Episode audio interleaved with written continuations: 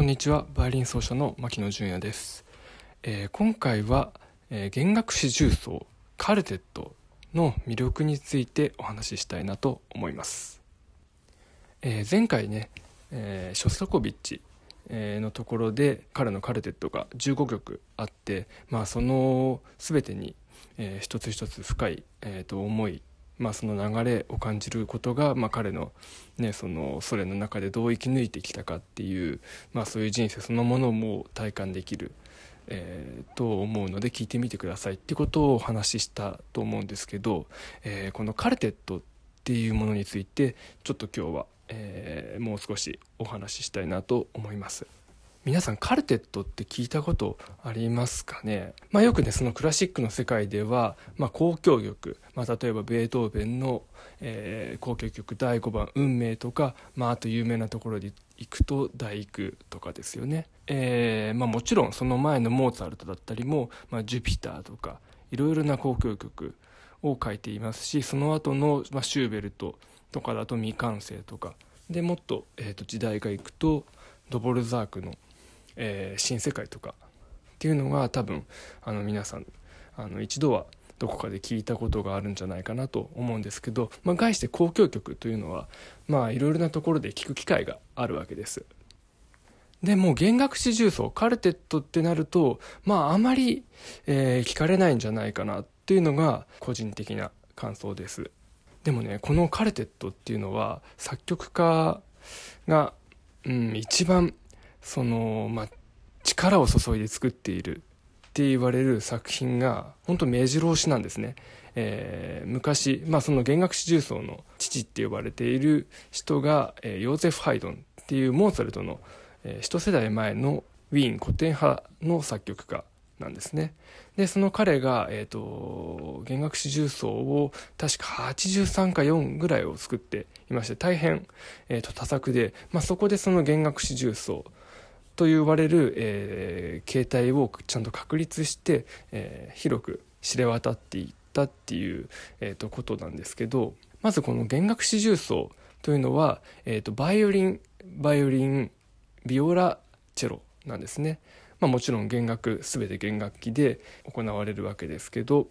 まあ、まず何といっても魅力っていうのはその弦楽器だけにしか、まあ、出せないその音の豊かさっていうんですかね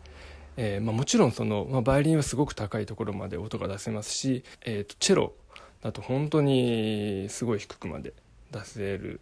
例えば、まあえーと、ピアノで言ったらはるかにそのピアノが出せる音域を、えー、超えることも全然可能なわけなんですね。なのでそういうところでも、えー、作曲家はパレットが増えるというか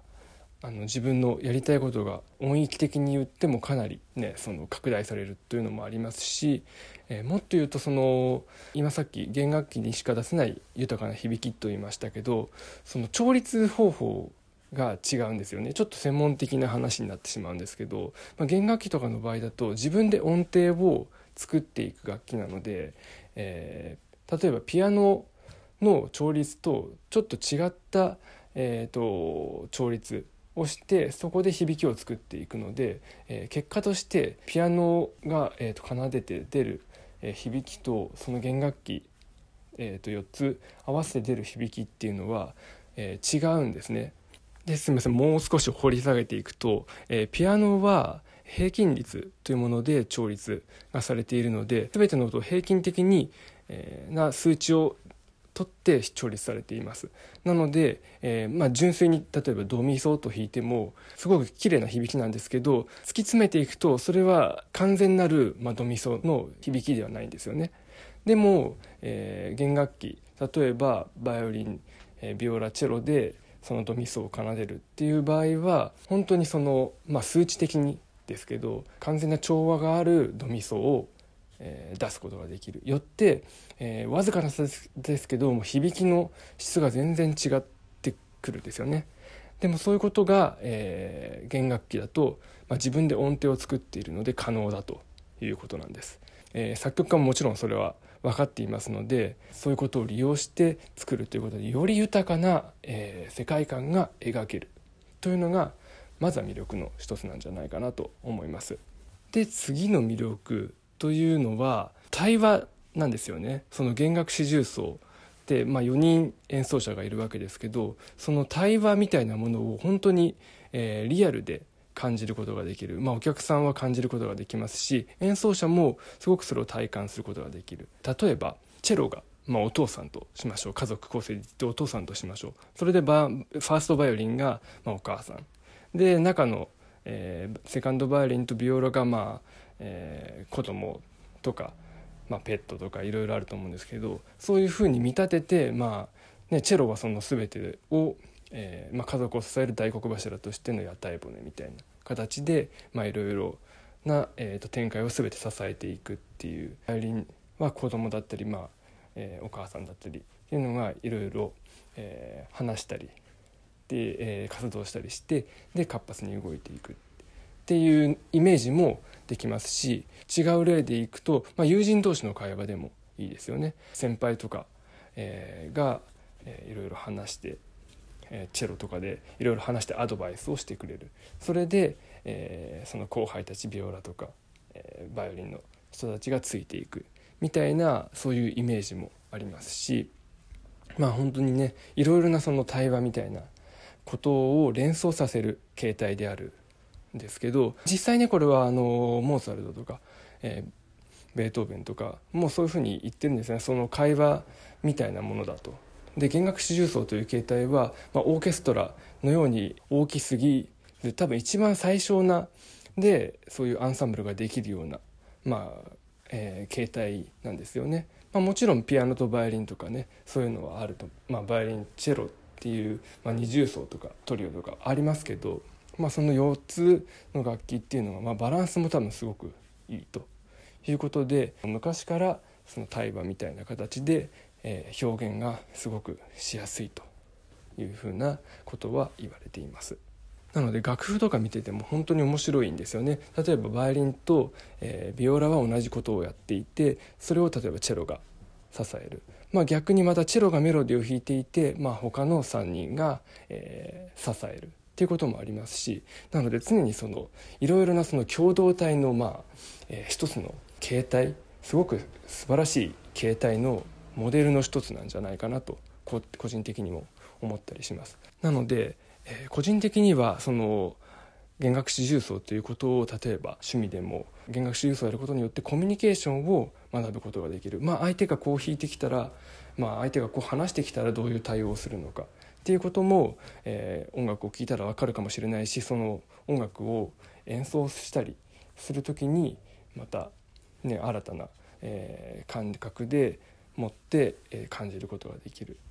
呼応することができるっていうんですかね。なのでそういう、えー、コミュニケーションの育てるコミュニケーションを、えー、考えることもできる、えー、形態が、えー、カルテットでありそれもすごく魅力の一つなんじゃないかなと思います。なので、えー、私の、まあ、師匠が、えー、ハーゲンカルテットでセカンドバイオリンをやられているライナー・シュミットさんっていう方なんですけどこの、ね、コロナの状況で今このような状況で、まあ、レッスンとかねそういうものも全てオンラインになってしまってでそういうカルテットも練習できなかったりするので、まあ、そういうふうなところで生のコミュニケーションが取りづらくなってしまったっていうのはこれは本当に大きなダメージになってしまっているっていうことを彼はあのインタビューで答えてていや確かに本当にその通りだなと思いますね。もちろんねあの YouTube とかそういうものを動画サイトで音楽は聴いたりねそうできたりもでオンラインレッスンとかもできたりはするんですけどやはりその生で聴く生で見たコミュニケーション生で聴く音楽、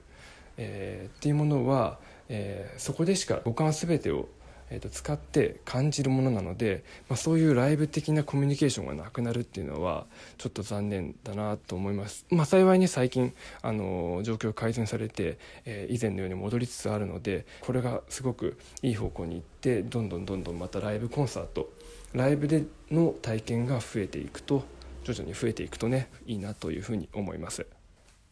はいということで今回は、えー、弦楽四重奏の魅力についてお話ししました。え、よくねその弦楽四重奏っていうのは、まあ、ワインとかに例えられまして、まあ、ワインでいうと中身がセカンドバイオリンとビオラでボトルがチェロでそのワインのねラベルが、まあ、ファーストバイオリンっていう風になっていてまあそれすごく納得というかあのすごくいい例えだなというふうに思います。えー、古今東西いろいろな弦楽四重奏曲名曲が勢ぞろいしているので、えー、皆さんも聴いてもらえたら嬉しいなと思います。